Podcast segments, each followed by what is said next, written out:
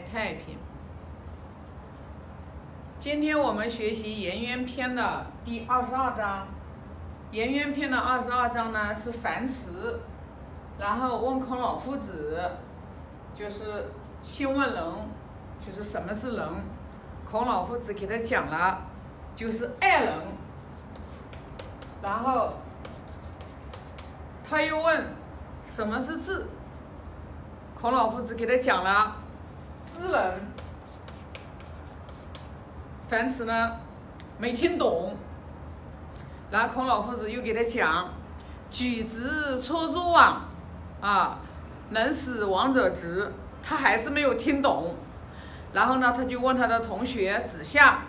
说，呃，跟孔老夫子讲了，孔老夫子就讲了这句话，然后子夏一听说，哇，这句话说的太好了，哦，富在言乎。就说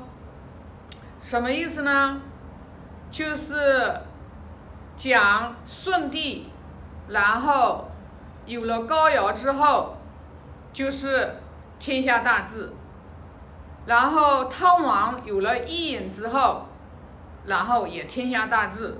就是说，因为他们都有了贤才之后，所以呢，就是不能的人，就是都远离了。也就是说，这里其实强调了几个重点。第一个呢，就是，嗯，仁爱之心的人，他一定是真正的是去能去爱人的，也能是去也能是知人的。就是说，他是自己是自己知道自己的，了解自己的，他也能了解别人的。然后他了解自己，他也能。爱爱自己也能爱别人，然后在为政的时候，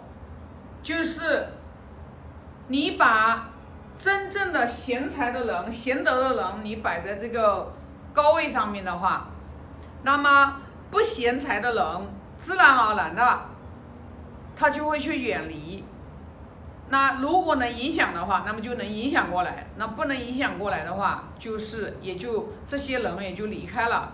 也就是说，一个圣王明君，他要成就一番功业，他一定是要有贤才，就是把贤能的人摆在这个高位上面。这样子的话，就是君子之德风，小人之德草，草上之风必偃。就讲的为政的话，就是。为政要以德，那么作为个人的修持来讲，你首先一个你要具备仁爱之心的人，你肯定是爱人的，而且你就是也是有智慧的。你有智慧的话，你就能去知人。所以说讲爱人和知人。那么，呃，君子人啊，我们达观师傅老早之前就给我们讲过，一个君子人。他是有德行的人，那作为一个君子人，他一定他自己有德行，他就一定会有仁爱之心，那么他一定他一定也能去知人。所以说，我们从我们从一个凡夫，我们不断的去努力学习的情况下，我们首先了解自己，我们知道别人的时候，其实我们就已经开始上了一个台阶，因为当我们了解自己的时候。我们知道自己是什么样人的时候，你才能真正的你去爱你自己，你才能知道，你才能知道人生短短的几，让你活，你活一百岁，你这个人生是非常的短暂的，时间是稍纵即逝的，所以你就会首先一个你会去爱惜爱惜你这个就是，你你你这个肉身没了之后，你还能去成就你的这份一番事业吗？是不可能的。所以说，为什么说？君子人人人，他是首先一个，他是要先保全他自己的性命的，所以你看整个《论语》里面，孔老夫子都有讲过，就是说，如果说一个人告诉你，去人人的话，说如果一个人告诉一个人人井里面有一个人，那么这个人人会不会跳到井里面去救人？孔老夫子说，为什么要这个样子呢？为什么？因为救人的方法有很多种，为什么一定要跳到井里面去救人呢？所以说，肯定你先要，你先要爱护你自己，然后你才能有这个能力去爱人。这就是为什么我们一直在讲，你爱这个人，你自己也是人呀。所以说，你爱人的前提，首先一个，你先要爱自己呀，啊，爱自己呀，然后爱自己的家人呀，爱亲人呀，近者悦，远者来嘛，然后才会才会爱更多的这些外人呀，近者悦，远者来嘛。所以说，那我们一个人他你要去爱惜你自己，那你那你肯定要先。不要去折磨你自己嘛，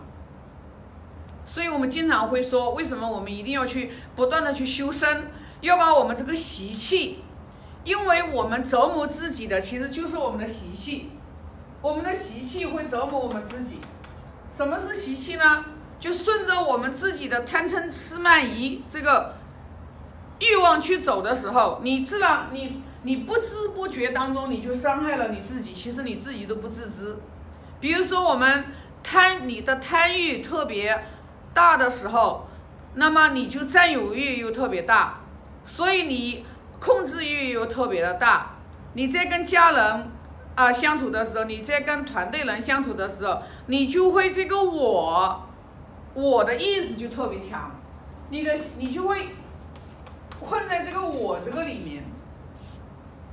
那你一定会伤害你自己。所以说。那我们就要爱自己，然后你你了解了你自己之后，你才能了解别人，因为我们一直在讲的嘛，人性是相通的，你把这个搞明白了，人性是相通的，然后就是说你喜欢的，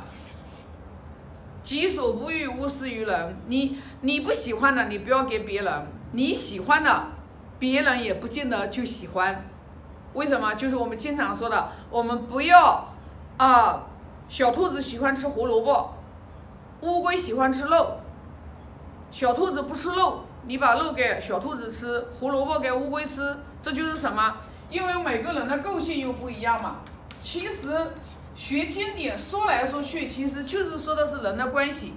人的关系就是一个自己与自己的关系，一个就是自己与旁人的关系，无非就是这几样。你个人的修身，加上你自己，啊，《论语》里面讲的，你要你像做企业，做企业，我们首先一个我们自己，老板我们要自己要去不断的要去明理，你如果不明理，你一定会做很多错误的抉择。这一点我是自己一路走过来，我是真的是碰得头破血流啊，就是。你你，当你自己没有把自己的智慧打开的时候，你有时候做了很多错误的决策，你自己并不自知。所以说，你去看，我经常会说，一个企业它能把做好，它一定是老板很有智慧，他的团队都很有智慧，没有这个是不可能的，因为因为一个人的能力毕竟是有限的，这就是为什么他说舜。有天下，然后有了高尧之后，司法官高尧他就能把五个人就能把天下治，啊，汤王用了一眼也是一样的，啊，就用了几个贤臣就能把天下治，就是因为他们本身就属于是有德行的领导，有德行的王，所以那我们就从这里讲呀，我们先。普通的人来讲，我们也不是说要去做多大的伟业，那最起码我们是把我们的家庭日子过好。我们家庭日子过好，那你这个人，你自己这个人，你能不能跟自己相处好？跟自己相处好，就是你不去折磨你自己，你不会因为别人的一句话、一个言语，然后让你的话暴跳如雷，你也不会去很生气。什么原因呢？就是因为你在不断不断学习的时候，你的心平静下来了。这一点呢，我是有点感悟的。因为当我们不断不断去修持的时候，我们也知道，一个人要打开智慧，佛教里面就讲的戒定慧。佛教里面讲戒定慧。那儒家文化里面讲的呢，就教我们戒就是就是外在的视听言动你要去戒，不符合理的你不做。那叫我们内在的就是有事物啊，务必物故物我啊，物一物不物故务必物我，就是事事物，就是内在的，就是说没有。没有什么一定要去怎么样做的，也就是说，其实说白了，用佛教里面讲的话，就是什么呢？放下我执，我们就基本上都是我执是最严重的，就是自以为是，很固执，这个是最大最大的障碍。其实学习经典，不断的不断的去学习，你就会放下你很多的执念的时候，你就会发现，就是一念天堂，一念地狱。所以说人际关系的不圆满，我们去反思一下自己，那个让我们生气的那个点，到底是什么原因？然后的话，才把我们的报复，把我们的点，把我们内在的这个火给爆发出来的。其实，当你不断不断去学习的时候，你去认清你自己的时候，你把你的。你认清你自己，因为这个一定要理上要明。为什么要不断的去学习？这个理一定要明。这个理，也就是说，我们的认知的水平，就是认知。就像比如说，我们经常说，我们自己的心其实就可以像镜子一样的去照万物。那这个只是是我们最初的一个理的一个层面。因为你所看到的外在的一切，其实都是你的心想让你看到的，你的心不想让你看到，你是看不到的。所以为什么我们经常会用心来，用镜子来比喻我们的心？当你看一个人很不顺眼的时候，其实是你的心想让你看到，因为你所看不顺眼的那件事、那个人，在别人看来可能或者就是，哎，特别喜欢的，也就是说。角度不一样，认知的角度不一样，然后我们所看到的东西不一样，那么投射到我们这里来，我们所产生的情绪各方面都不一样。那这个的话，我们要去明白，我们不明白，我们就会掉入到一个陷阱里面去，我们就会被一切外在的东西，然后去牵引着走，因为我们的习气，我们的习气使然，然后呢？会让我们迷失，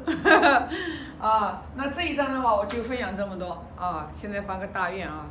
愿老者安之，朋友信之，少者怀之，感恩。